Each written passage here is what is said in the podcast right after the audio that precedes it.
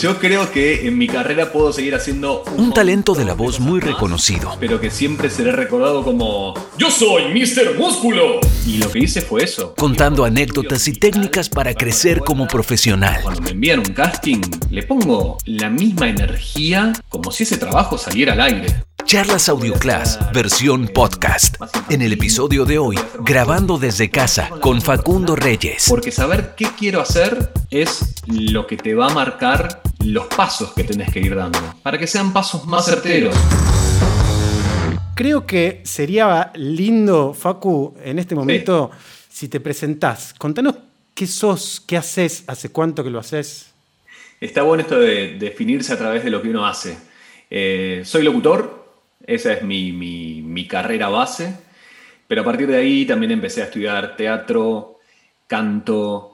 y en la locución, eh, a ver, hay como un montón de áreas al mismo tiempo. Vos podés tener un enfoque periodístico de tu carrera, un enfoque quizás más artístico, algo que tenga que ver más con la conducción. Bueno, de todo eso que yo aprendí en los tres años de la carrera, nunca le terminé de encontrar el qué es lo que no me gusta. Como que todo lo pasaba bien. Había que leer noticias, vamos a leer noticias. Había que presentar un noticiero ante cámara, hagámoslo. Había que hacer doblaje, me tiraba la pileta. Y eso me permitió realmente comprometerme con todas las distintas áreas y, y después tomar de todas partes un poquito. Entonces cuando terminé de estudiar, yo estudié en ISER, terminé la carrera en 2005 y mi primer trabajo, por ejemplo, fue eh, leer informativo en radio. Así, Así empecé. Pero en paralelo ya iba a estudios de doblaje a dar pruebas porque me quería meter en ese mundo. En paralelo también había repartido mi demo por todas partes para empezar a hacer publicidad. Entonces como que de a poco empecé a ir metiéndome en todas las posibilidades que me daba la carrera de locutor y, que son un montón. Después sí entendí que lo que me mueve, que es lo que también hacía cuando, cuando era estudiante, era la creación la posibilidad de hacer algo de cero. Había que hacer, por ejemplo, no sé, un trabajo práctico de radio sobre una banda. Entonces, el momento de ponerme a investigar sobre esa banda, buscar los inicios, buscar lo que estaban haciendo ahora, buscar canciones particulares grabadas en vivo que no se conocían tanto, editarlas, llevarlas, elegir la cortina, como hacer una pieza artística de cero, me parecía espectacular. Y a través de, la actuación de voz, para la creación de voces originales, encontré eso mismo. La posibilidad de encontrarte con un guion completamente en cero y vos tener que crear la personalidad de ese personaje, la forma que tiene para hablar, la forma que tiene para expresarse, darle herramientas y recursos al animador para que después le dé vida a ese personaje. Y, bueno, así estoy transcurriendo estos 15 años. Eh, en la actualidad ya como locutor comercial, actor de voz, actor de doblaje y, bueno, lo disfruto un montón. Eh, haces muchas cosas, pero ¿en qué la gente te puede identificar hoy si vamos a... si te quieren escuchar, alguien para que, afinen un poco el oído y diga, ok, ¿quién es Facu Reyes hoy? No, para que tengan dimensión del talento, el profesional que estamos teniendo esta charla también. Yo creo que en mi carrera puedo seguir haciendo un montón de cosas más, pero que siempre seré recordado, recordado como yo soy Mr. Músculo y voy a limpiar toda tu cocina. Debo irme. Ese fue un trabajo que hice de 2007 a 2014. Mr. Músculo no volvió a hablar más, pero en el imaginario de la gente, Mr. Músculo, o sea, hago ese tono y ya la gente lo, identifica. Y también un trabajo que vengo haciendo hace muchos años es comunicar eh, todo lo que tiene que ver con, Jumbo del grupo Sencosud en particular las ofertas. Así que los fines de semana me escucharán con el del jueves al domingo en Jumbo. Jumbo, te da más. Y trabajás también para, Latinoamérica, ¿verdad? Ahí sos la voz hace, hace unos meses de, un canal muy importante para Latinoamérica. Sí, la verdad que se, siempre fue un anhelo profesional importante. Y, y, este 2020, que lo estamos transitando de una forma tan particular, para mí empezó muy arriba. Porque el deseo de ser la voz de un canal siempre existió. Ahora, que ese canal sea para toda la región, es decir, hacerlo en neutro, que el contenido sea para chicos, lo que implica que te permite jugar un montón más con la voz, eso fue espectacular. Así que sí, desde enero de este año estoy identificando a Discovery Kids desde Argentina hasta México e inclusive también desde Estados Unidos la parte latina puede acceder a, la señal y, es espectacular, es un placer. Yo el otro día lo hablaba con unos amigos que, que la posibilidad de estar haciendo este trabajo para Discovery Kids en un momento donde pones la tele y las noticias no son tan, tan alentadoras, la verdad que, que me conecta con un juego y con una dinámica y con una energía que está buenísima. Y es lo que intento también transmitir como, como locutor del canal, para que los chicos también realmente encuentren un espacio donde, donde pasarla bien.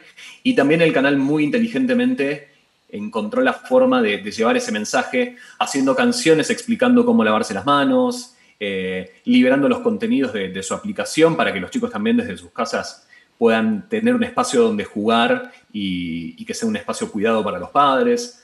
Así que sí, Discovery Kids eh, está buenísimo. Facu, ya que hablaste de los inicios en la carrera hace ya más de 15 años, ¿cuáles son las diferencias que notás de ese comienzo hasta hoy, 2020, que se avanzó un montón? Siempre eh, se asocia que una carrera está muy influenciada por las modas, ¿no?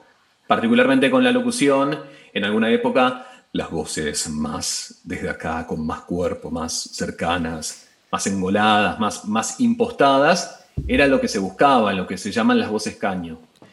Y actualmente hay un espacio más para las voces más coloquiales y naturales. Eso tiene que ver con la moda, pero particularmente con lo que tiene que ver con la tecnología. Yo en 2005, cuando ya te digo, estaba en el último año de la carrera, mandé a hacer CDs. O sea, compraba CDs con la posibilidad de imprimir y lo llevaba a un lugar que imprimían un diseño que había mandado a hacer y lo que hice fue eso, ir por los estudios literal, tocando a la puerta. Hola, ¿cómo estás? Te dejo mi material. Y famoso estamos hablando año 2005-2006. Sí, Cris, decime. No, el famoso demo, digo. Te dejo mi demo. Demo, exacto un compilado de comerciales, artísticas, personajes, todas cosas que obviamente nunca habían visto el aire porque no, no eran trabajos profesionales, sino justamente eso, una demostración de lo que yo podía llegar a hacer. Y no fue hace tanto tiempo, ¿no? No fue hace tanto tiempo para el cambio radical que estamos viviendo hoy.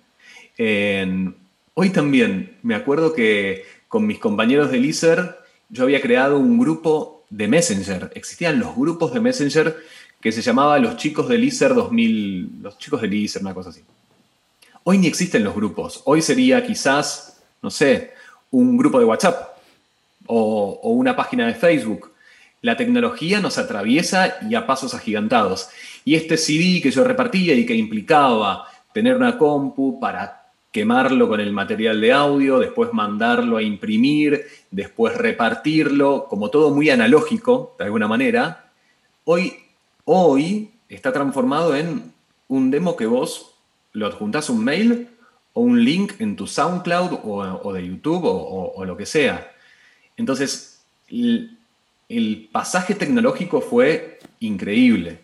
Mismo la posibilidad de grabar, grabar en casa, que es un poco también con, de lo que vamos a charlar hoy, eh, la verdad que antes los locutores que tenían un estudio en su casa eran los locutores que habían recontra repegado y tenían un estudio en su casa más por una cuestión propia que por una necesidad eh, profesional real. Lo que fue pasando con el tiempo es que los tiempos justamente se acotaron un montón más. Entonces antes, para hacer un comercial, quizás estabas meses, no el locutor, ¿no? Pero digo todo el proceso, qué sé yo.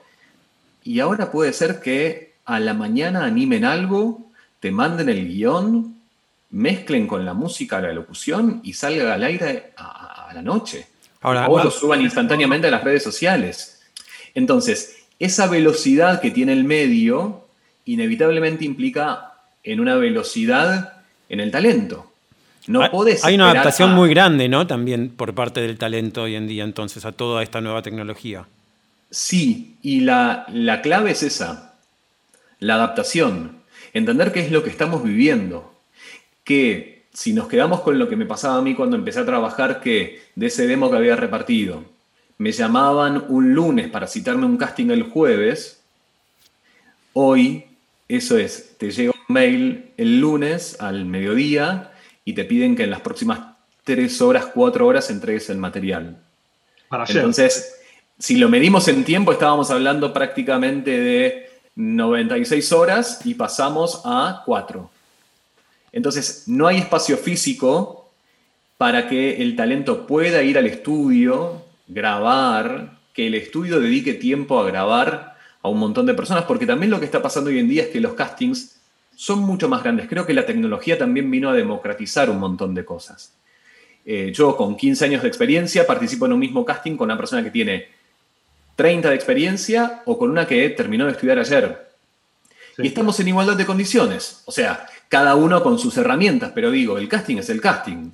Eso después se comparte con el cliente y tiene tantas chances de que me escuchen a mí como que lo escuchen al que acaba de empezar o que escuchen al que tiene más trayectoria. Ahora, también hubo como una adaptación de, tu época, ¿no? De 15 años atrás, ni hablar de hace 30 años, a lo que va alguien, o sea, un egresado hoy de, cualquier carrera o cualquiera que, está empezando a trabajar con su voz.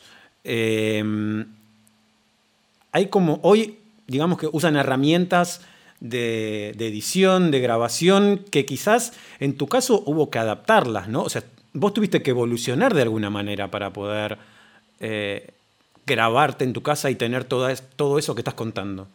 Exacto. Sí, no, no te quedó otra que adaptarte entendiendo que creo que es lo que pasa todo el tiempo y que, es uno de los aprendizajes que nos va a quedar de todo esto.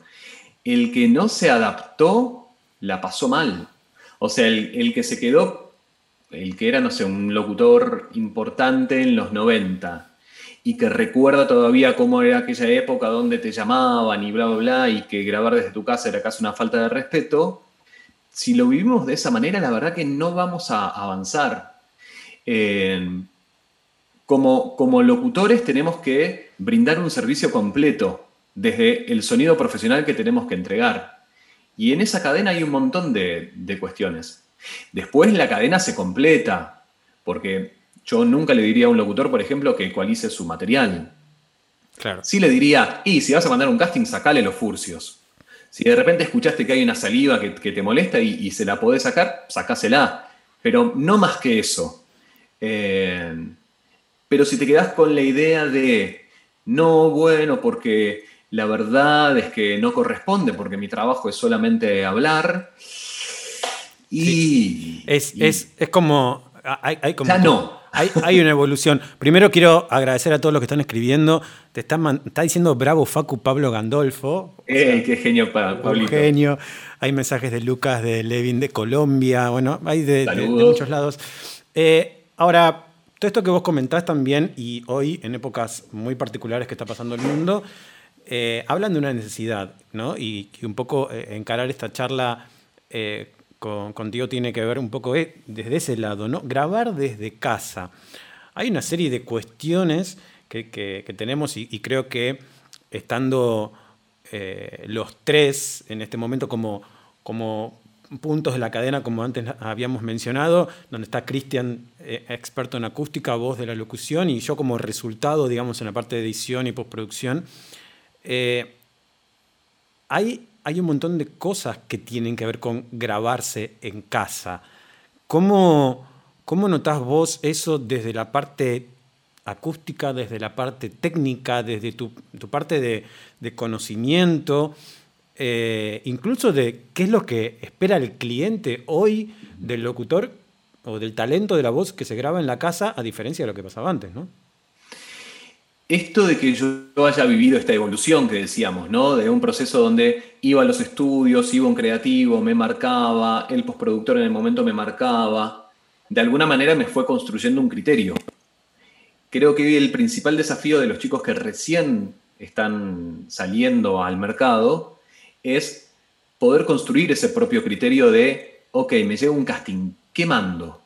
Entonces esa es la parte artística que tiene que ver con el trabajo en casa. A la hora de enfrentarme con un micrófono, ¿qué es lo que le voy a dar al cliente? Le voy a dar mil tomas, le voy a dar una sola, le voy a dar tres completamente iguales. Construir ese criterio yo creo que es el principal desafío de los que hoy quieren entrar en el mercado porque se perdió un poco esa pata de el dueño del estudio que era el que te marcaba y que entendía mucho de locución y que entendía mucho de voces y mucho de, lo que necesitaba el mercado, esa parte ya no está más prácticamente. Entonces, eh, uno lo tiene incorporado porque lo vivió, pero aquellos que no, no vivieron ese tipo de marcaciones se tienen que enfrentar a la autodirección. Eso desde lo artístico, punto número uno. Y después, desde lo netamente técnico, es un poco lo que hablábamos hoy con el, con el live que hicimos temprano, Martín. Sí. Es esto de que las excusas no se, no se transmiten, no se filman, no se, no se publican, digámoslo como queramos. Nuestra responsabilidad, si vos decís que podés grabar desde tu casa, es que podés grabar desde tu casa profesionalmente. Punto. Si eso implica, perdón, digo esto, esto nada más, Cris, si eso implica meterte dentro de un placar, si eso implica tirarte debajo de la cama, si eso implica transpirar un montón porque justo es verano y te tuviste que meter adentro del placar, resolvelo, resolvelo, pero no es excusa para mandar un audio que se escuche mal. Eh, ahí, perdón, Cris, este, antes, hay, mm, bueno, además de los, de los, saludos que venimos recibiendo de Carlos Flores de Bolivia, Gustavo Dardés, un grosso también.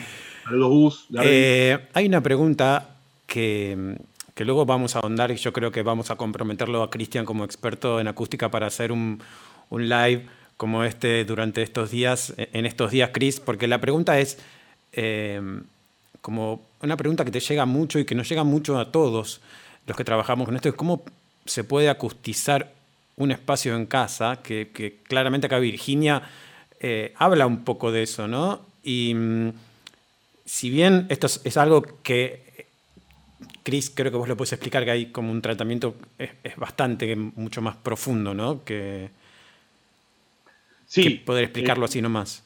Básicamente, y, no robándole tiempo a Facu, que es la estrella de la charla de hoy, pero como estábamos hablando justo de grabarse desde casa, básicamente hay que hacer todo lo que, mejor dicho, hay que hacer lo que nadie hace. Todo lo que vemos que se hace en la mayoría de los estudios hogareños no es del todo correcto o bastante incorrecto. Y para llevarlo a un límite profesional o a un alto nivel, habría que hacer mediciones acústicas, hay que hacer todo un diseño dedicado y demás. Si va a haber tips o una columna vertebral con cosas básicas que nos van a permitir mejorar las condiciones acústicas del lugar, que ya desde por sí una habitación normal, un dormitorio o el lugar que yo destine desde casa no cumple, porque no fue pensado con ese fin. En realidad el trabajo es bastante más profundo y las mismas cabinas de grabación o un control room, ni hablar un estudio, tienen que ser concebidos desde cero como ese fin. O sea, yo voy a trabajar, diseñar un entorno acústico profesional y no voy a grabar desde casa. Ahora, ¿es posible grabar desde casa con un mínimo de calidad como para que el trabajo sea profesional? La respuesta es sí. Y acá voy a hacer algo, eh, como cerrando esto, después la charla la vamos a tener.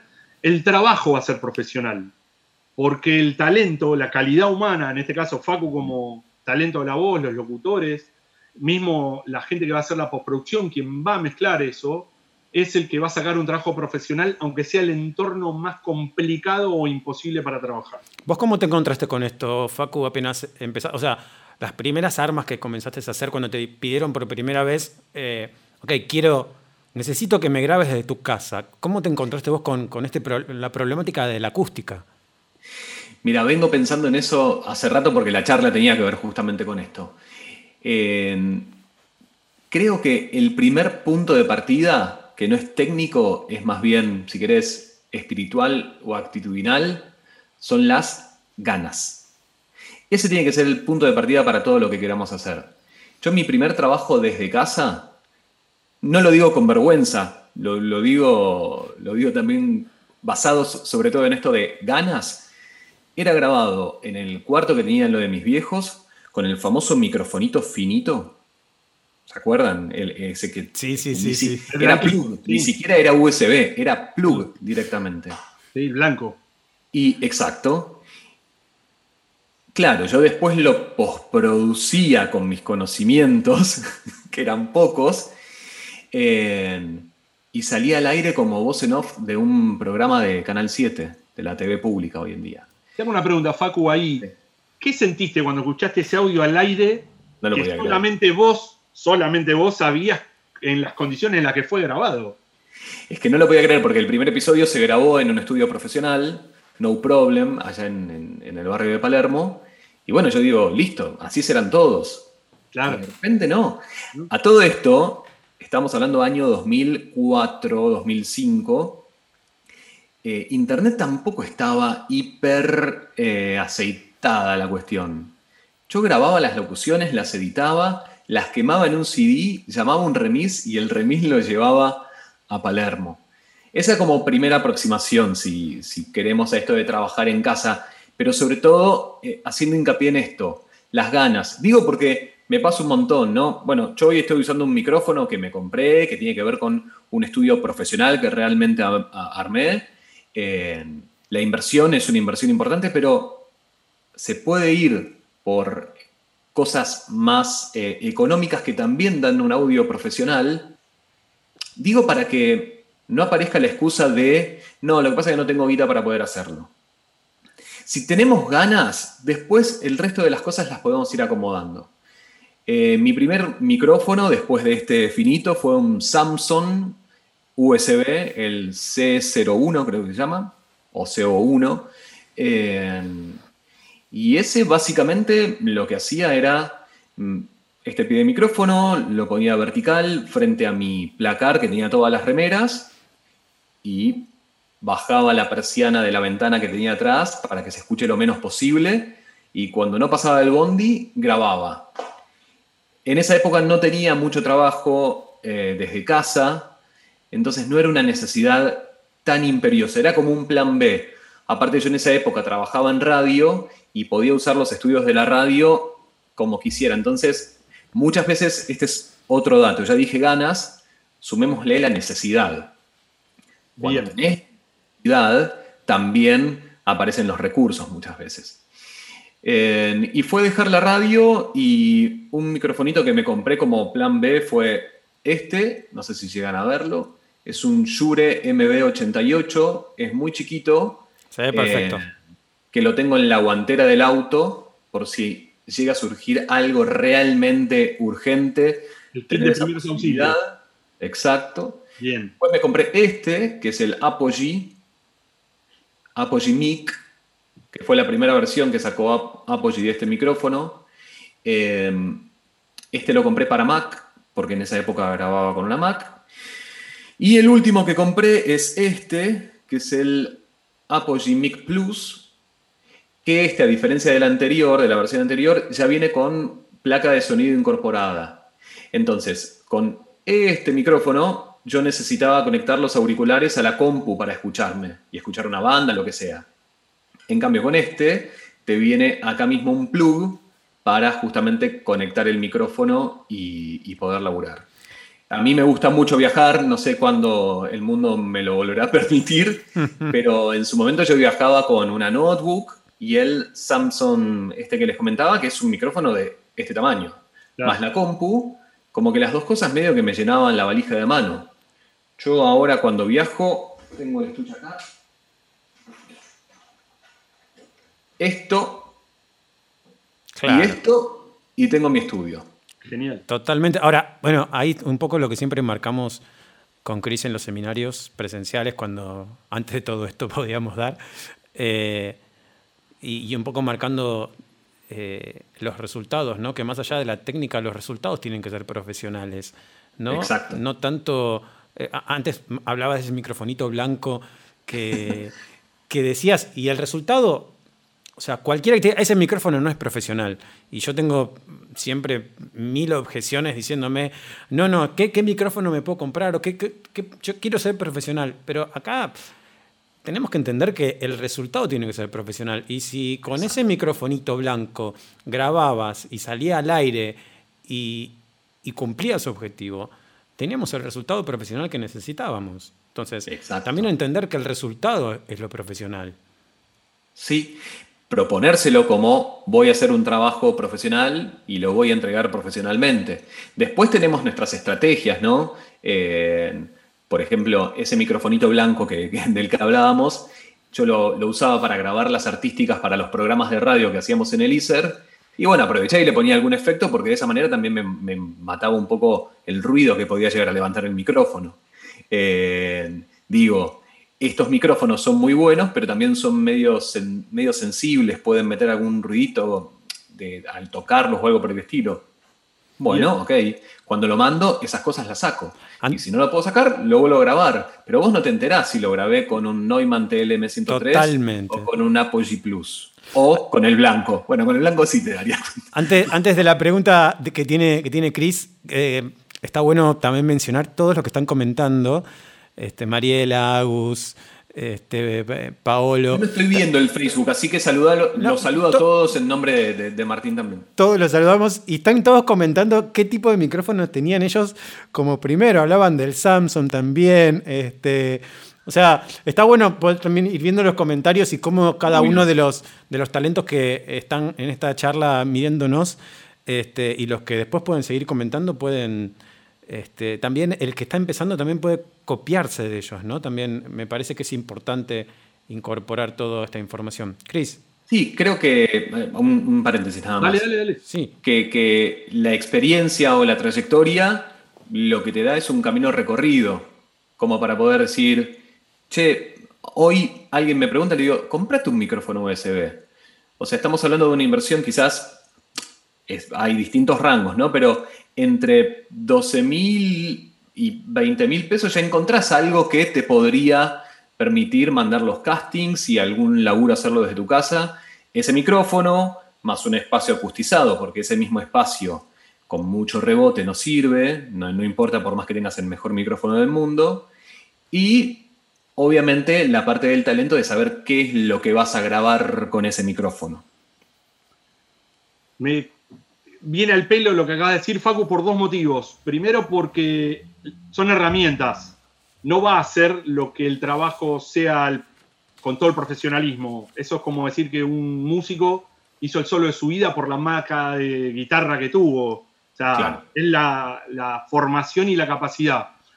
Y hay algo que no ve todo el mundo. Yo sí te veo porque te sigo en las redes y porque como todo profesional sabemos cómo va evolucionando uno ¿Cómo se capacita un talento de la voz? Porque estas son cosas que la gente no repara. En todas las horas culo, escritorio, más la prueba, o sea, las horas de vuelo, pero te la voy a agrandar la pregunta, no solamente como tu trabajo vocal, o sea, toda la capacitación técnica, la, bueno, la nueva tecnología, el estudio de qué micrófonos, cómo vas a grabar, en qué lugar, como decías, qué micrófono voy a seleccionar para tal cliente, para tal trabajo. Ante todo, no negarse.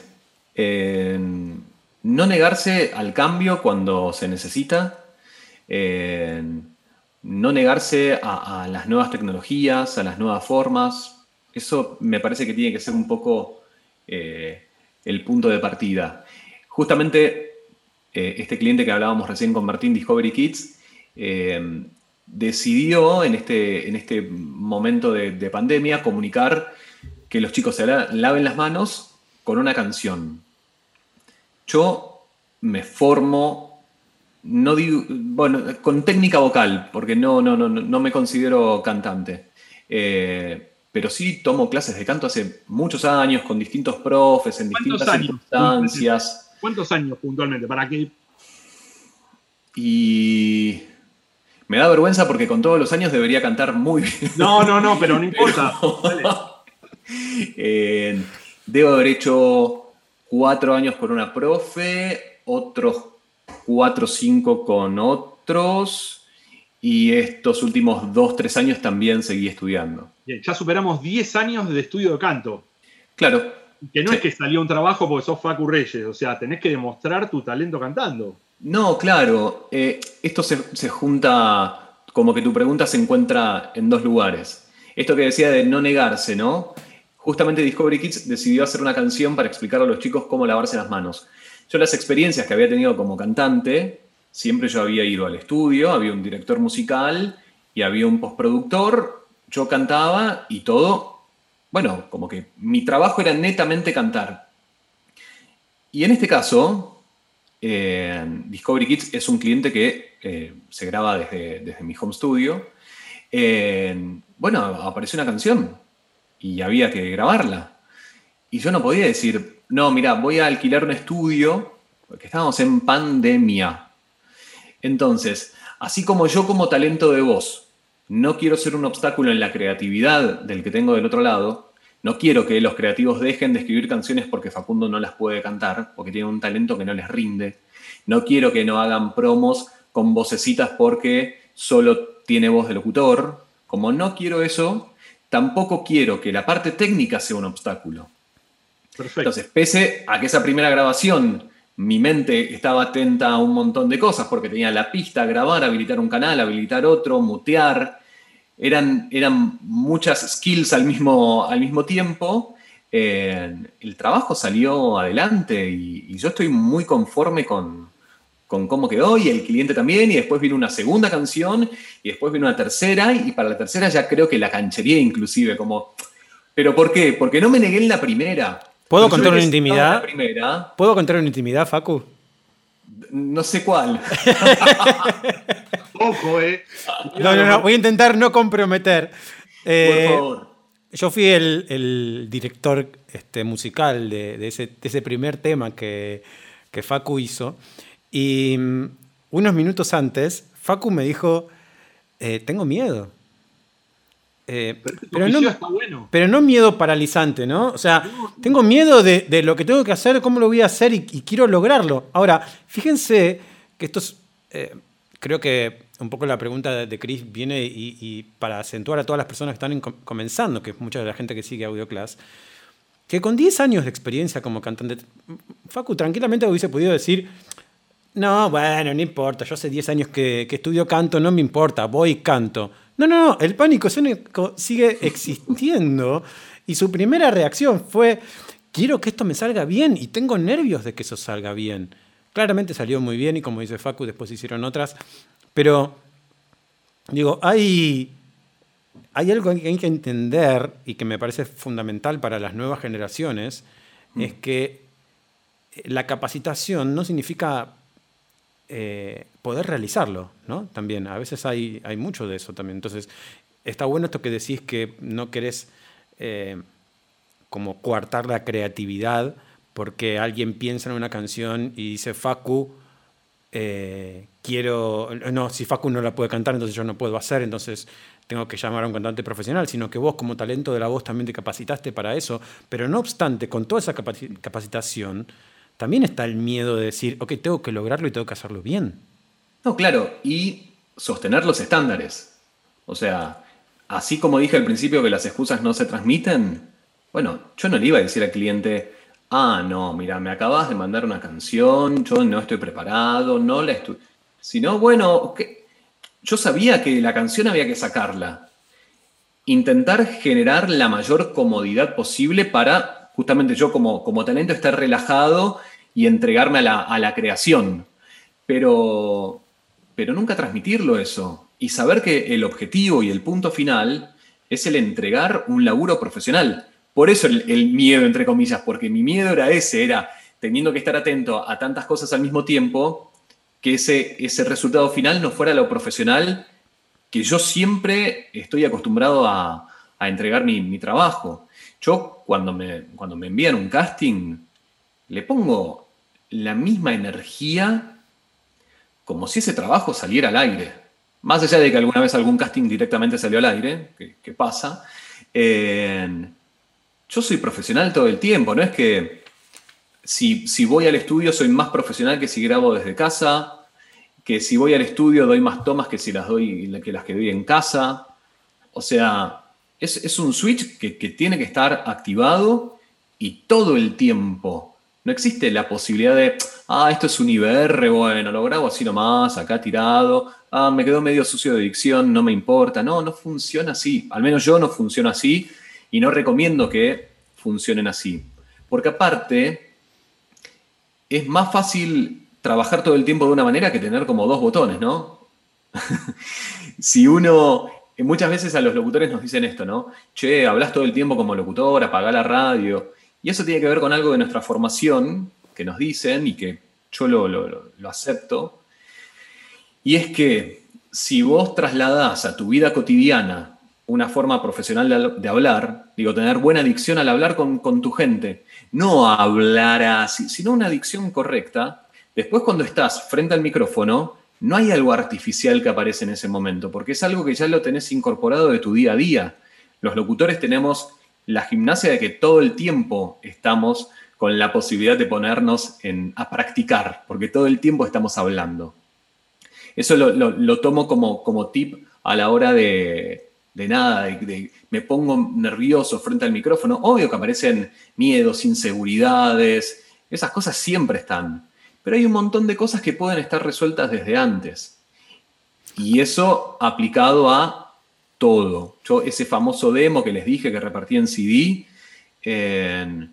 yo cuando salí a repartirlo, lo había grabado en un estudio profesional, me lo editó un editor profesional, contraté a unas diseñadoras profesionales para que me hagan el diseño, imprimí el CD porque me parecía cualquiera escribirlo con indeleble. Hay todo, hay todo una preparación y una marca detrás también de la voz. Hubo todo un cuidado hasta que lo dejas. Ahí cuando lo dejas, ya entra en un mundo de subjetividades donde vos no tenés ningún tipo de control más allá de llamar y preguntar qué te pareció, qué no te pareció. Pero cuando entramos en la subjetividad de les gustó, o no les gustó, y ahí sí que no tenés control de nada. Ahora, que no lo hayan escuchado porque le dieron play y se escuchaba o eh, se lo dejaste en un CD que venía con la tapa rota. Estoy poniendo ejemplos. No, no, pero podemos hacer un capítulo enorme entero de, demos y podemos hablar. mucho material de, talentos de la voz. Hay, mucho. Eh, antes de, continuar con la pregunta de Chris, que me parece que la parte técnica también es mucho más importante en cómo te capacitaste técnicamente, si es que lo hiciste. Quiero este, sumar em, un comentario que hizo Pablo Gandolfo que dice que siempre existe el pánico escénico, incluso al entrar en una cabina, ¿no? Y que y, y Agus Irusnik dice eh, que en mi casa hago 20.000 tomas más porque no tiene el feedback, esto que hablabas vos de autodirigirse, ¿no? Eh, y que ella siente la inseguridad de que si esto, si va a funcionar o no va a funcionar lo que está haciendo. Dice, ¿Qué onda con ese desafío? ¿Cómo lo encarás? Bueno, yo creo que está bueno ponerse determinados objetivos. Eh, ser prolijo a la hora de grabar. Es muy tentador. La verdad que hay veces que lo que tienes que grabar es un cierre, no sé, Jumbo te da más. En un minuto te pueden entrar, no sé, 30. Jumbo te da más. Eh, ¿Vamos a mandar 30 tomas? No. Entonces, concentrarnos un poco en ¿Qué es lo que yo quiero mostrar? ¿Qué es lo que le podría llegar a gustar al otro? ¿Qué es lo que me gusta a mí? Pero ponerse objetivos reales. Es decir, no abrir el micrófono y tirar y, nadar y nadar y nadar, sino decir, ok, en esta zambullida yo voy a hacer 100 metros de crawl. Salgo. En esta zambullida voy a hacer 200 de mariposa. No sé, ponerte objetivos. Esto llevado a la locución es, ok, en esta toma la voy a hacer canchero. Voy a probar una cosa más urbana, más chiquita, no sé. Listo. Y esa toma ya la tenés. ¿Querés hacer una segunda por si cuando le estás editando hay algo que no te gustó como quedó y lo querés reemplazar? Perfecto, pero por el mismo camino. Seguí ahí por ese camino. Próxima toma. ¿Qué querés mostrar ahora? Y quizás da para hacerlo con un poco más de sonrisa o jugarlo, no sé, cada uno después ahí va creando, porque ese es el, ese es el talento creador de, cada, de cada intérprete. Pero sí tener claro el objetivo, porque si no, empezamos a navegar en una nebulosa donde, ¿y esto qué hice? No sé, bueno, y lo voy a hacer susurrar. Si yo les, sugiero más em, crear personajes que ponerle características técnicas a lo que van a hacer. Porque si van con, bueno, esta la voy a hacer grave. Grave es una cualidad que la tenemos todos. Ahora, si vos creas, decís, esto lo voy a contar desde una persona que está preocupada, la preocupación muchas veces es grave, pero te da otros matices, te da otras, otros colores, otro ritmo en el decir, que no va a ser el mismo que el que solo dijo lo voy a hacer grave.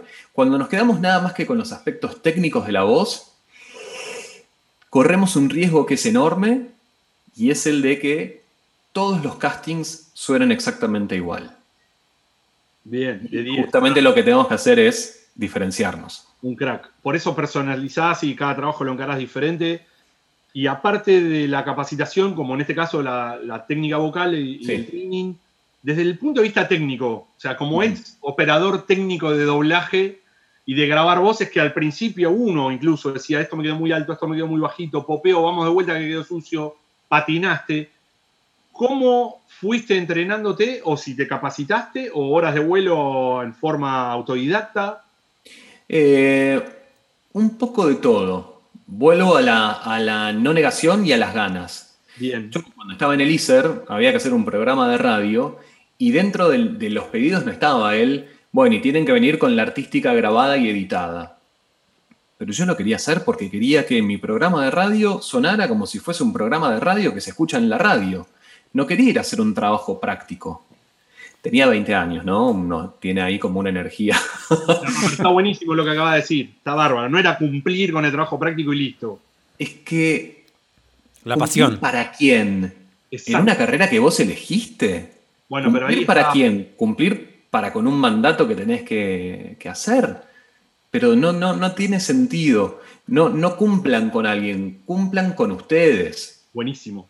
Es que es ahí. Entonces, bueno, como estudiante me pasaba eso. No me quedó otra que em-, empezar a usar Soundforce para decir, ok, tengo esta grabación, esta toma está fea, esta toma está fea. Ah, mira, me gusta cómo empezó acá y cómo la terminé esta otra. Bueno, lo armo. ¿Se nota el pinche? No, no se nota. Ah, mira qué bueno. Puedo, puedo combinar mis tomas y que quede algo copado. Che, le quiero poner música. Ah, bueno, entonces si quiero música, mejor un multipista. ¿Y cómo habilito un multipista? ¿Qué es un solo? ¿Qué es mutear? ¿Qué es? Y eso fue básicamente, sí, desde un lugar autodidacta.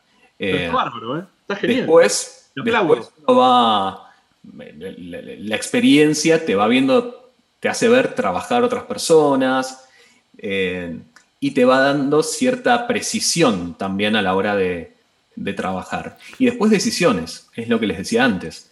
Yo cuando mando un casting intento editar las tomas lo, lo más posible, no me gusta que se escuchen una respiración muy fuerte o un chasquido de saliva en el medio de la locución. Si lo puedo sacar, lo saco. Inclusive tengo clientes que les envío solo una toma.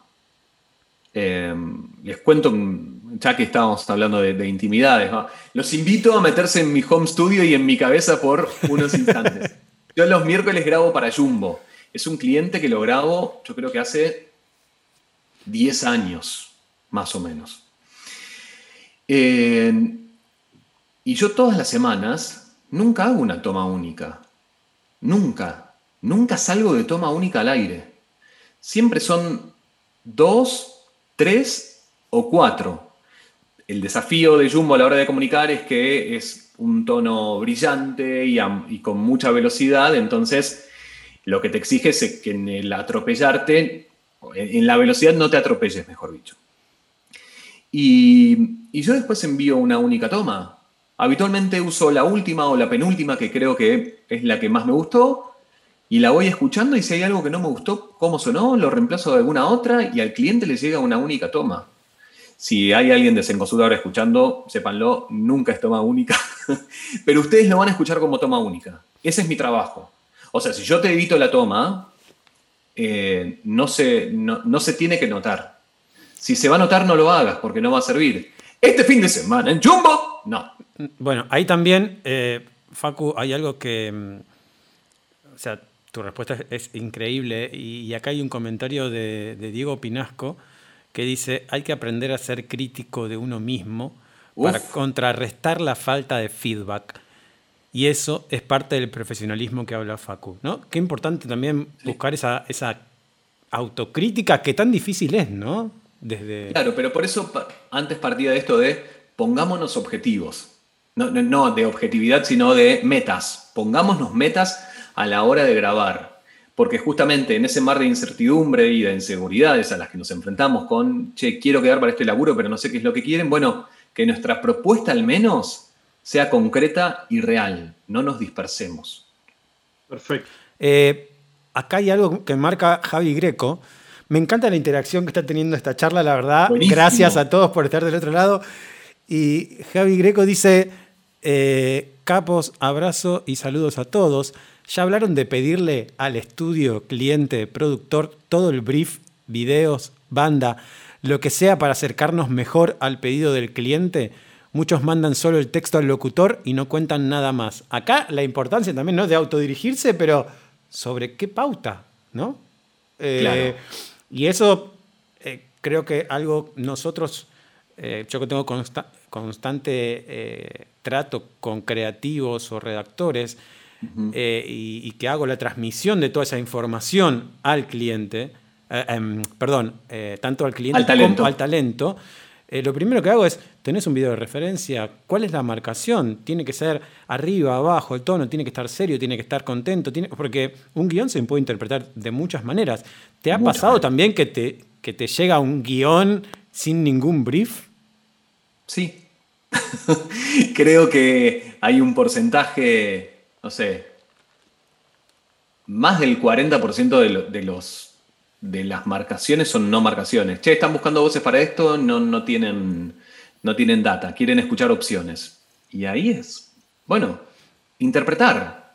Yo creo, soy un convencido de eso, que partiendo de la interpretación, puede ser que tu interpretación no sea la que el creativo está buscando, pero sí la interpretación es la que te va a guiar en hacer ese trabajo. Si no es como que vamos así, dándonos, dándonosla en la cara todo el tiempo, y le di el micrófono. Eh, y lo que decía Javi es cierto que ver la película muchas veces nos sitúa en un lugar, escuchar la banda nos ayuda a encontrar el tono, tener una marcación nos sirve, eso es, es cierto que es, es importante, pero no siempre es excluyente, porque la banda que mandaron era de referencia, y el cliente todavía no lo había probado y en lugar de querer un piano de fondo, quiso un rock. Bueno, eso es algo que... hiciste todas tomas así, tranquilas. Total, totalmente, que, pasa cotidianamente. entonces, o muchas veces también lo que pasa es que eh, eh, la productora que está pidiendo el casting no tiene ese material o no lo puede compartir y recibe muchos mails al día. Entonces, sumarle un mail más de che, ¿y tenés la banda? Dale, pasame la Podemos llegar a ser un poco molestos. Entonces, hay que manejar una sutileza muy particular entre pedir lo que necesitamos como talentos, si realmente lo necesitamos. Eh, muchas veces también, eh, no sé, hay marcas que uno no sabe cómo se pronuncian y no te lo indican. Eh, bueno, preguntar esas cosas. O sea, asistirnos de lo que necesitamos realmente sin, eh, sin ser pesados, por decirlo de, alguna manera. Si están escuchando en Latinoamérica, sin ser... Martín. Complicados. ¿Cómo? Sin ser complicados. Complicados, claro, claro. Complicados puede ser una palabra. Bueno, hay, hay algo, eh, completando con, esta idea, eh, Pablo comenta eh, el criterio y sentido común sobre las prácticas de grabación e interpretación se van aprendiendo con el recorrido. ¿no? Exacto. Totalmente, que uno va aprendiendo a medida que, digo, ya uno conoce cierto cliente y ya sabe más o menos cuál es el tono. Y además, Agus aporta, además muchas veces los o las creativos, eh, agencias y demás, también completan sus ideas a partir de las propuestas del talento, ¿no? O sea... Bueno, mi caso con Discovery Kids tuvo que ver un poco con eso. Yo a Martín le había enviado mi material hacía cuatro, cinco años, no me acuerdo, eh, a su productora, Ave Alma. Mandé mi, mi reel en neutro, quedó ahí y un día surgió esta búsqueda, me llegaron los, los guiones, no decía para qué canal se trataba, si sabía que era para un canal para chicos. Y yo abordé esos textos desde el lugar de divertirme, eh, en ningún lugar decía que una de las promos era un rap. No lo decía. Tampoco estaba escrito en clave rap. Y yo dije, a ver, si, yo esto lo hago un poco así, a ver qué es lo que sucede. No sé, lo inventé en el momento y, salió. Entonces de repente un creativo le llegó de un guion escrito por él. Y dice, ah, mirá, esto podía ser rapeado, esto podía ser em, más infantil, esto podía ser más cómplice, esto podía ser con la voz de un personaje.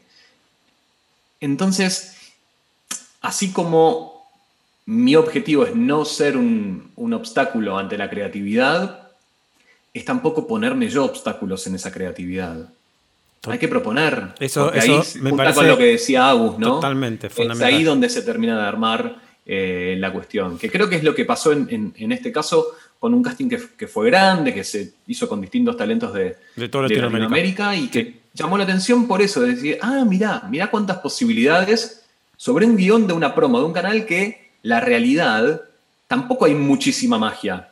Porque es hoy vamos a conocer tal cosa, tal otra, tal día, tal horario.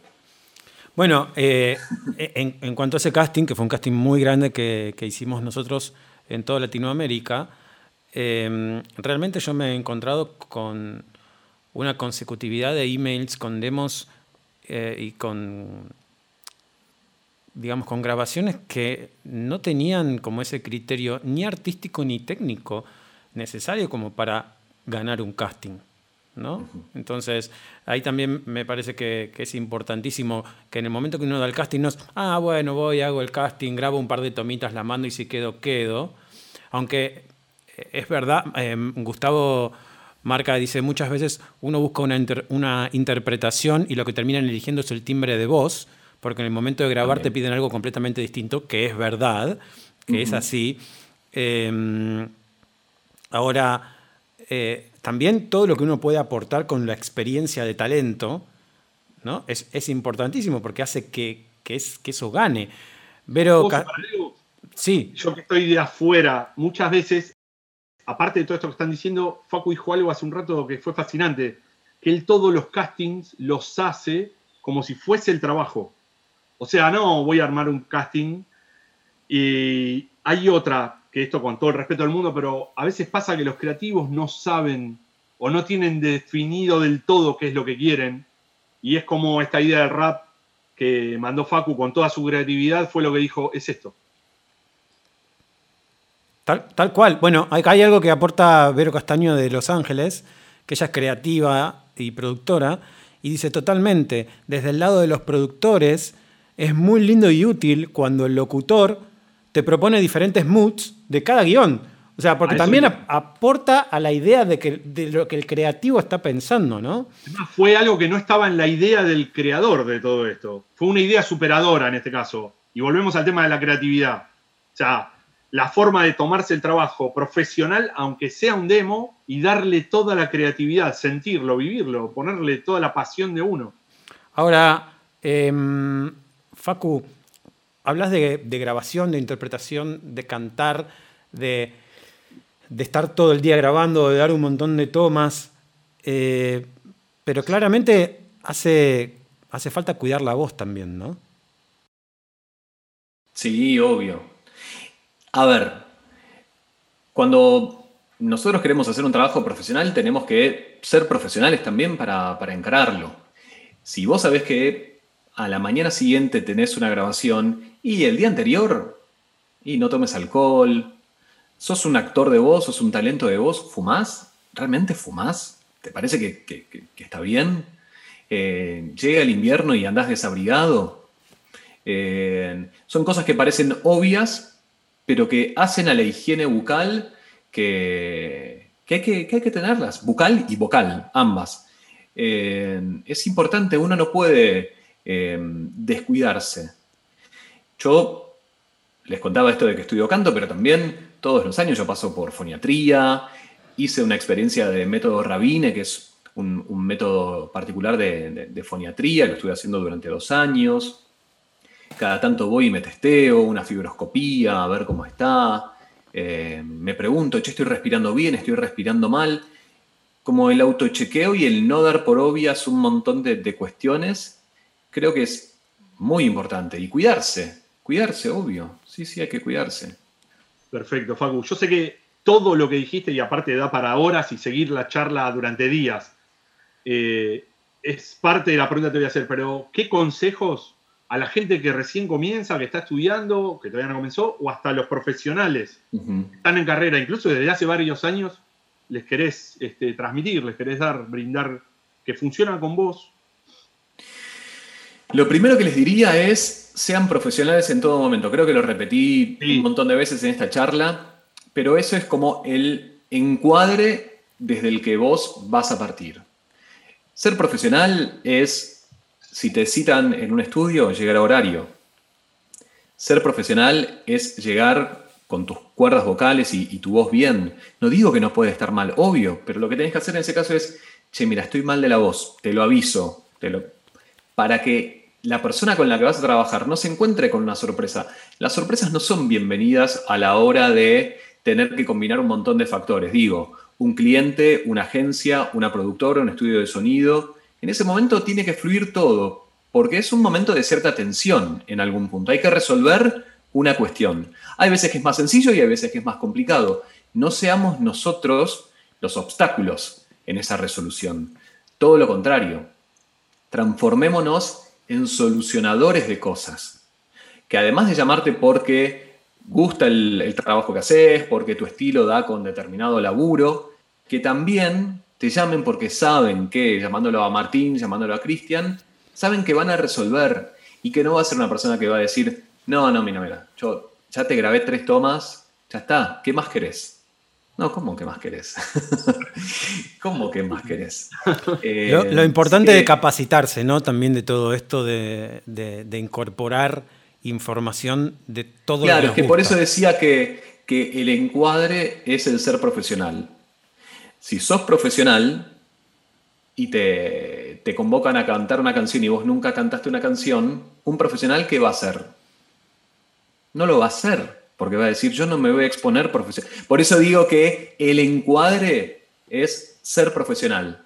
Si vos sos profesional, bueno, vas a ir a estudiar canto, desde el lugar de ser profesional te vas a ir a formar.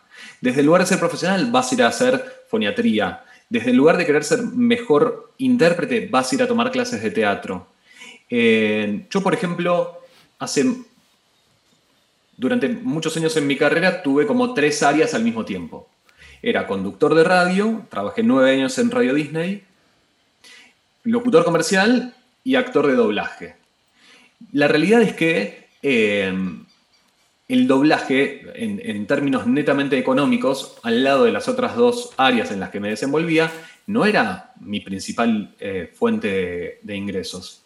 Pero sí para mí era el lugar profesional más complicado de todos. Un espacio donde tenés que hablar en neutro, ahí ya hay una primera eh, dificultad. Que lo tenés que hacer al ritmo que ya lo hizo otra persona, que tenés que interpretar como lo hizo esa persona, y si estamos hablando de animación, además tenés que crear una voz. Eso en la locución comercial, si llega a pasar, son piezas de 30 segundos o un minuto. En, doblaje estás hablando siempre de episodios de 23, 40 y pico, especiales de dos horas. Entonces, ¿a qué voy con esto? Que el doblaje para mí fue el gimnasio y lo sigue siendo, es un espacio donde yo aprendo todo el tiempo y es el que profesionalmente más me exige. Y, y justamente sosteniendo este camino en el doblaje durante tantos años, es que cuando hay que hacer castings para, América Latina en, en locución comercial, muchos de los locutores comerciales de Argentina no tienen un buen neutro porque nunca pasaron por el doblaje. En cambio, como yo sí tengo esa experiencia, termino teniendo un plus. Suena más creíble, suena más fluido. Yo hoy grabo para Discovery Kids en neutro y se escucha en Perú, Colombia, Chile, bueno, en toda Latinoamérica. Y para mí no es un obstáculo a la hora de, hacerlo. Ahora, si no hubiese tenido esta experiencia de 15 años haciendo doblaje, y me hubiese costado. Eh, Facu, increíble. O sea, no, no, no hay palabras para agradecerte este, esta charla que, estamos teniendo. Es más, eh, Omar González dice muy interesante escucharlos, un genio. Eh, Marco Tiraboski que dice, eh, me tengo que desconectar y me tienen atrapadísimo gracias a los tres, excelente charla. Realmente... reclama, Marco. Eh, acá Pablo dice, la Escuela Vocal del Doblaje para Neutro Interpretación y Creador de Voces y Creación de Voces, tal cual. Eh, me parece que vamos una hora de charla y, podemos estar hablando una eternidad y hay un montón de cosas que no, eh, que no hablamos. Agus dice, chicos, increíble. Muchas gracias por este encuentro.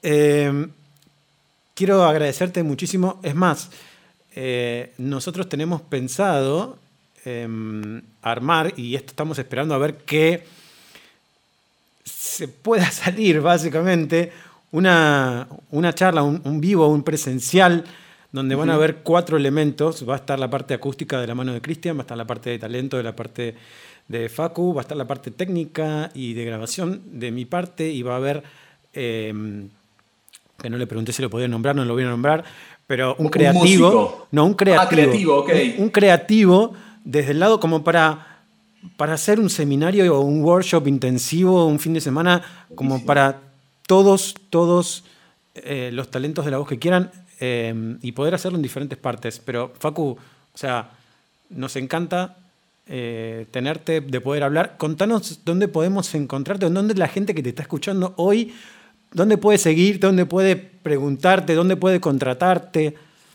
Está buenísimo. Tengo, bueno, mi cuenta en Twitter, Facu Reyes y que no la uso tanto, vamos a decir la verdad, pero más que nada a través de Instagram, eh, tanto en Instagram como en Facebook, arroba Reyes, porque ya había un Facu Reyes y mi segundo nombre es Federico. Una vez me dijeron, uy, vos sos Facu Reyes. no, no, soy Facundo Federico Reyes, pero bueno, quedaba, quedaba muy largo. Así que sí, me, escriben muchas veces, eh, me mandan material para pedir algún tipo de devolución. Yo en la medida que, que tengo un espacio para hacerlo, obviamente que, lo respondo. Eh, creo que tenemos que aprovechar en esta época donde no sé si tenemos más tiempo que, eh, que en otro momento de la humanidad, pero sí hay un foco distinto. Bueno, estaría bueno enfocarnos en decir, ¿qué quiero hacer profesionalmente? Porque saber qué quiero hacer es lo que te va a marcar los pasos que tenés que ir dando, para que sean pasos más certeros. Obvio que nos vamos a equivocar, obvio que van a salir cosas mal. Eh, lo traigo a colación otra vez lo de Discovery. Yo quedé para Discovery, pero después de haber hecho castings para un montón de señales. Entonces, muchas veces es fácil quedarse con la foto de, ah, mirá, le salió tal laburo, y sí, porque ya tiene un montón de experiencia. La experiencia a la hora de que te escuche un creativo no es un diferencial. Porque el creativo no lee el nombre. El creativo se deja emocionar o no, o, deja que, lo que está escuchando le pase algo o no, y en función de eso toma la, decisión. Bueno, acá yo puedo decir, cada vez que eh, yo a través de Ave Alma realizo un casting, eh, lo que le llega al cliente son un montón de audios de talentos sin nombre. Entonces, no pueden elegir por eh, ay, porque lo conozco a fulanito o porque yo sé que eh, ella es la voz de tal marca, entonces eso hace que, eh, no sé, que tenga como una preferencia al momento de elegir. Cuando recibe la información, recibe la información de una voz, de una interpretación, y esa interpretación la pone el talento, nadie más. Y es única, eso es lo más interesante que, cuando me llaman para dar alguna charla, yo siempre le digo a los chicos es, la forma de interpretar es única, es única. Si yo ahora a ustedes les digo, piensen en algo feliz, en algún momento feliz de su vida. Algunos alguna imagen se le viene a la cabeza, los que nos están escuchando también alguna imagen les habrá parecido. Eh, a ninguno le apareció la misma imagen. Entonces, si vos recurrís a esa imagen, a esa emoción que tuviste en ese momento para decir, bueno, lo voy a leer desde ese lugar, mi forma de leerlo va a ser distinta a la tuya porque nuestro punto de partida es distinto. Nuestro momento feliz fue distinto. En cambio, si nos quedamos nada más que con lo técnico de, che, quiero que esto sea feliz, lo vamos a hacer arriba y sonreído entonces. Y quizás feliz también puede ser una cosa más chiquita, ¿no? Porque tiene que ver con eso, con que quizás tu momento de felicidad fue un desayuno con, la persona que vivís todos los días y que eso te hizo sentir completo. O tu felicidad es una salida con amigos en un montón. Entonces sí, quizás es algo más eufórico, pero es un punto de partida para no caer en los lugares comunes.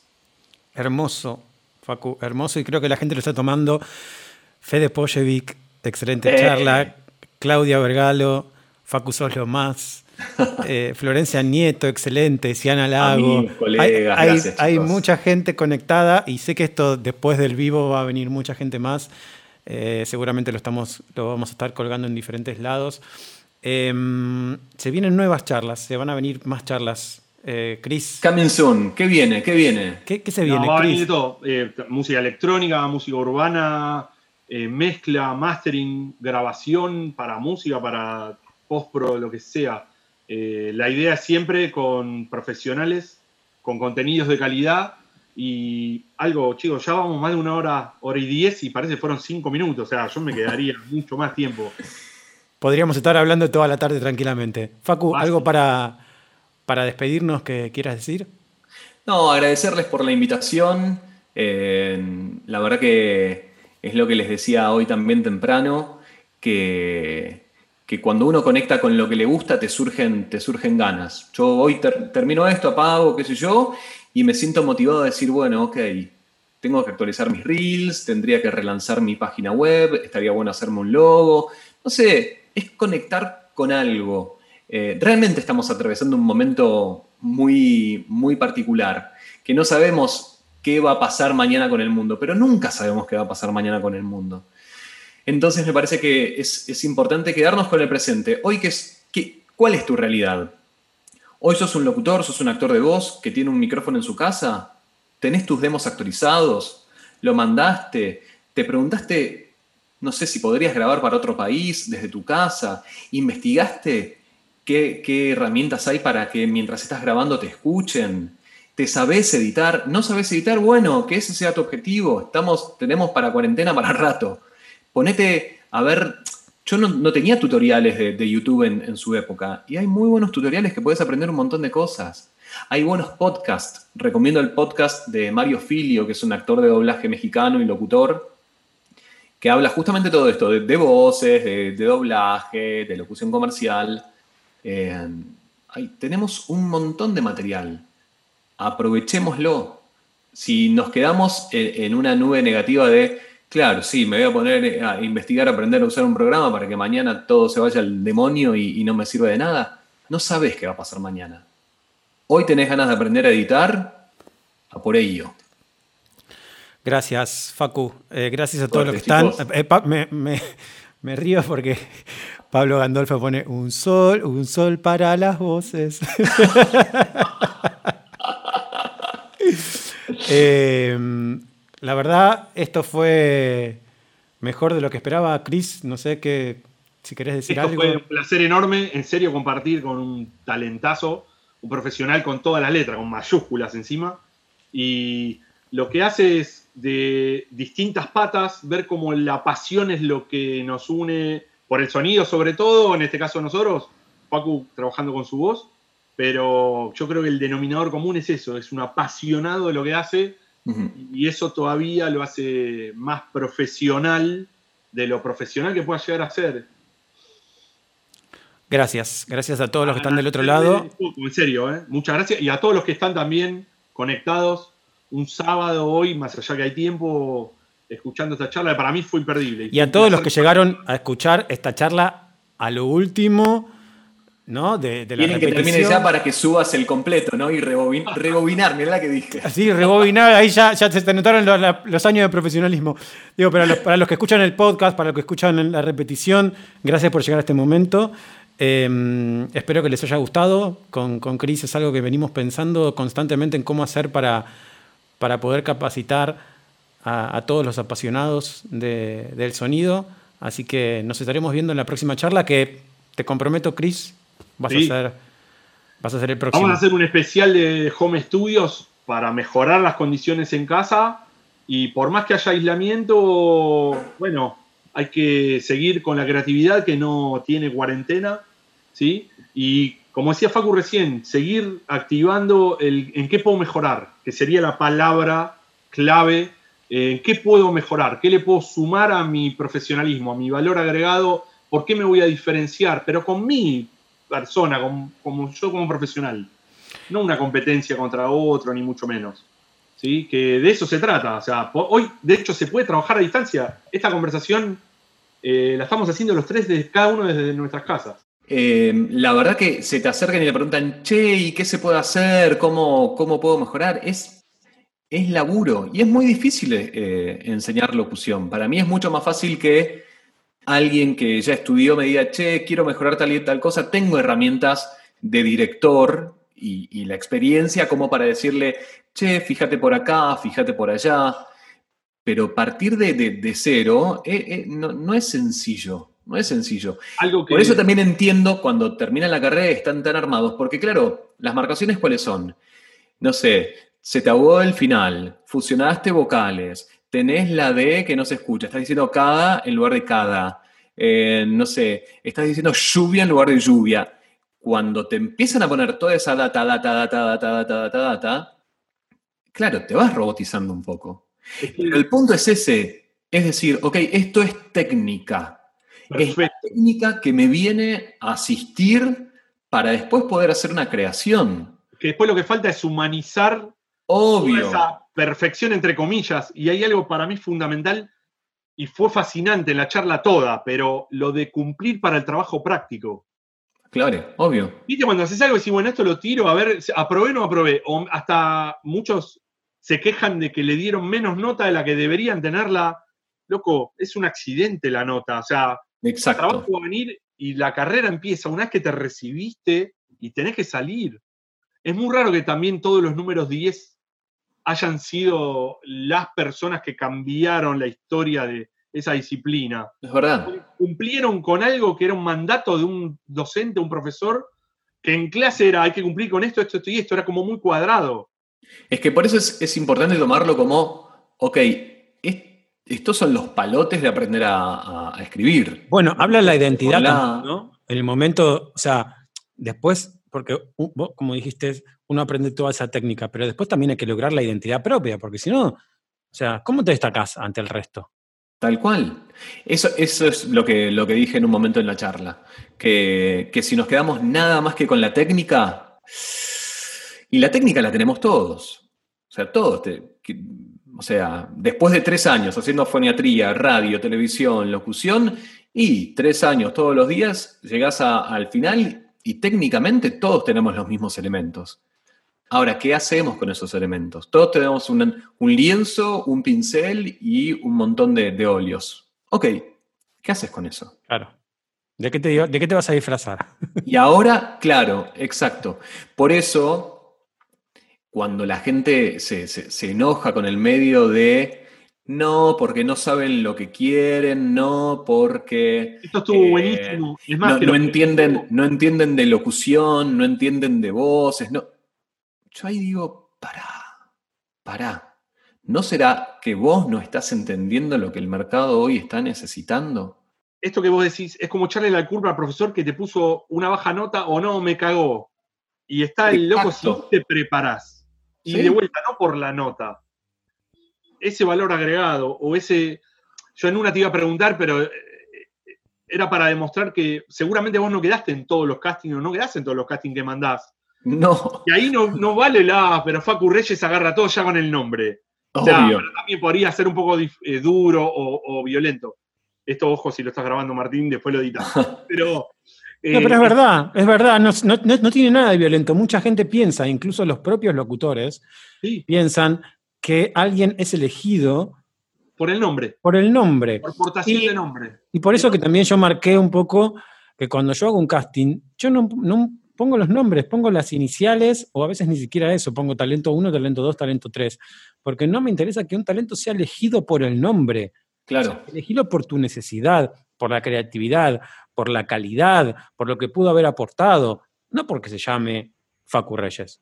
Lo que pasa que en, esa, en ese patear la pelota afuera, uno, ¿qué es lo que pasa? Se resguarda. Mm. Porque es un, ah, claro, no, como yo no, como yo no, no me eligen por tal cosa.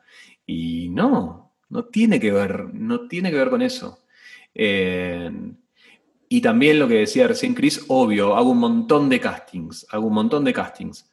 Ahora, cuando, cuando quedo y me eligen, no, no soy un, problema. Es un poco esto que, decía antes. Hay que entregar el material, o sea, sos la voz de un canal, tenés que entender que estás trabajando para un medio y hay veces que tiene urgencias. Entonces no, no podés estar en el lugar de, ah, no, yo fines de semana no grabo. O sea, obvio que uno pone eh, ciertos parámetros de laburo para tampoco ser un workaholic, obvio, pero también parte de ser profesional es eso. Che, vos acordaste que iban a ser dos sesiones por semana, listo. Che, pandemia, queremos sacar tres piezas ya porque ya queremos habilitar este contenido. ¿Grabamos? Ah, no, mira, eso está fuera. Bueno, ahí, ahí la importancia de no solamente ser un buen talento, sino además ser un buen proveedor, que para mí eso es... Tan importante, tan importante como todo talento que puedas Puedes tener la mejor de las voces, pero no sos un buen proveedor. Exacto. Y pasa en cualquier profesión, digo, le pasa a Chris, eh, o sea, Chris que estuvo todo el día trabajando hoy antes de... Bueno, yo hoy lo, lo iba a contar, pero la estrella, no la estrella invitada, la estrella es, fue y será cada vez que hablamos, Facu, de voces. Yo hoy tuve tres reuniones y todo el mundo va a decir, bueno, pero es sábado y estás al pedo porque es la pandemia y estás aislado.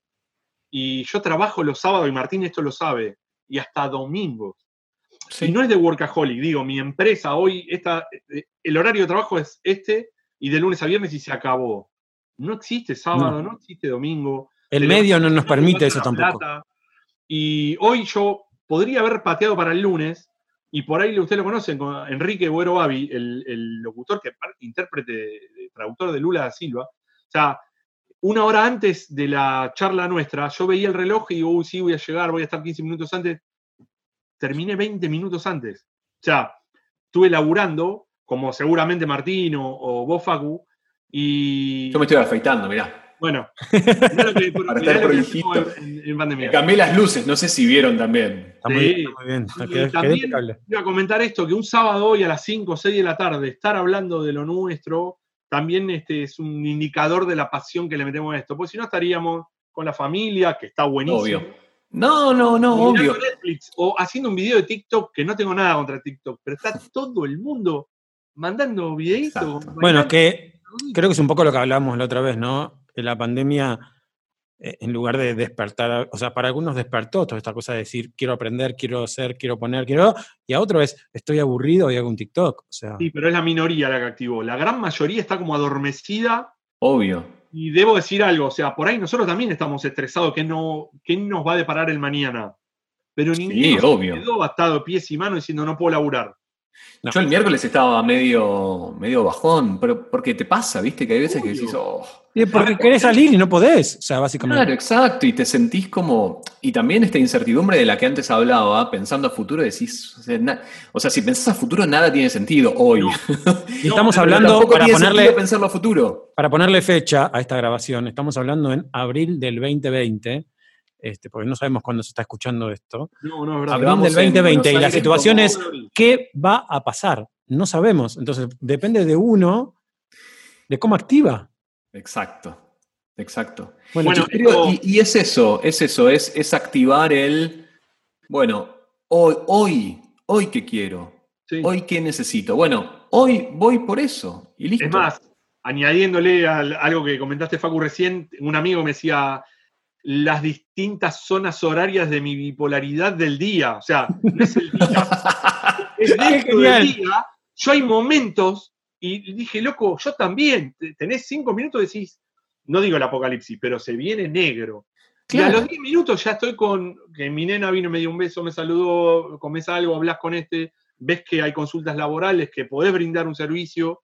Eh, Obvio, que se sigue moviendo un poco. Y la creatividad, eso que, al aire sí lo quise tirar porque mucha gente está como más allá de la tristeza, el momento difícil y todo más, pero la creatividad no sabe de horarios ni de nada. ni de si estás aislado en tu casa, o sea, está en la cabeza de cada uno de nosotros. Mira, hay algo que una, en una charla con, una creativa y productora muy importante que estuve esta semana, eh, y marcaba un poco de todo esto que estamos hablando, ¿no? De, los estados de ánimos, de lo, que, de lo que uno siente, de lo que uno hace, de cómo uno activa. Y también, o sea, llegamos a la conclusión que nuestra profesión también hace que eso sea el resultado, porque la realidad es que estamos en medio de un caos. Sí, sí. Nosotros como productores, eh, porque digamos, eh, en, cada uno en lo suyo es productor, digo, Facu para poder entregar las cosas en tiempo y forma produce, Cristian para su trabajo produce, yo para mi trabajo, obviamente, por, por más tener el título de productor, eh, también tengo que hacerlo. Entonces, estamos acostumbrados a administrar el caos. En este momento que estamos en pleno caos, logramos administrar el caos. Ahora, hay mucha gente, el caos se lo administra un tercero. Sí, tenés que levantarte a tal hora, tenés que entrar a trabajar a tal hora, salís a tal hora, después te olvidás. Sí, los freelance, los freelancers en ese sentido estamos como hiper. Porque administramos nuestro propio caos. Sí, pero vos fíjate que hoy salió el tema de la falta de marcación o cómo sabés que la toma va. Es como que mucha gente está esperando indirectamente el está bien, sigamos.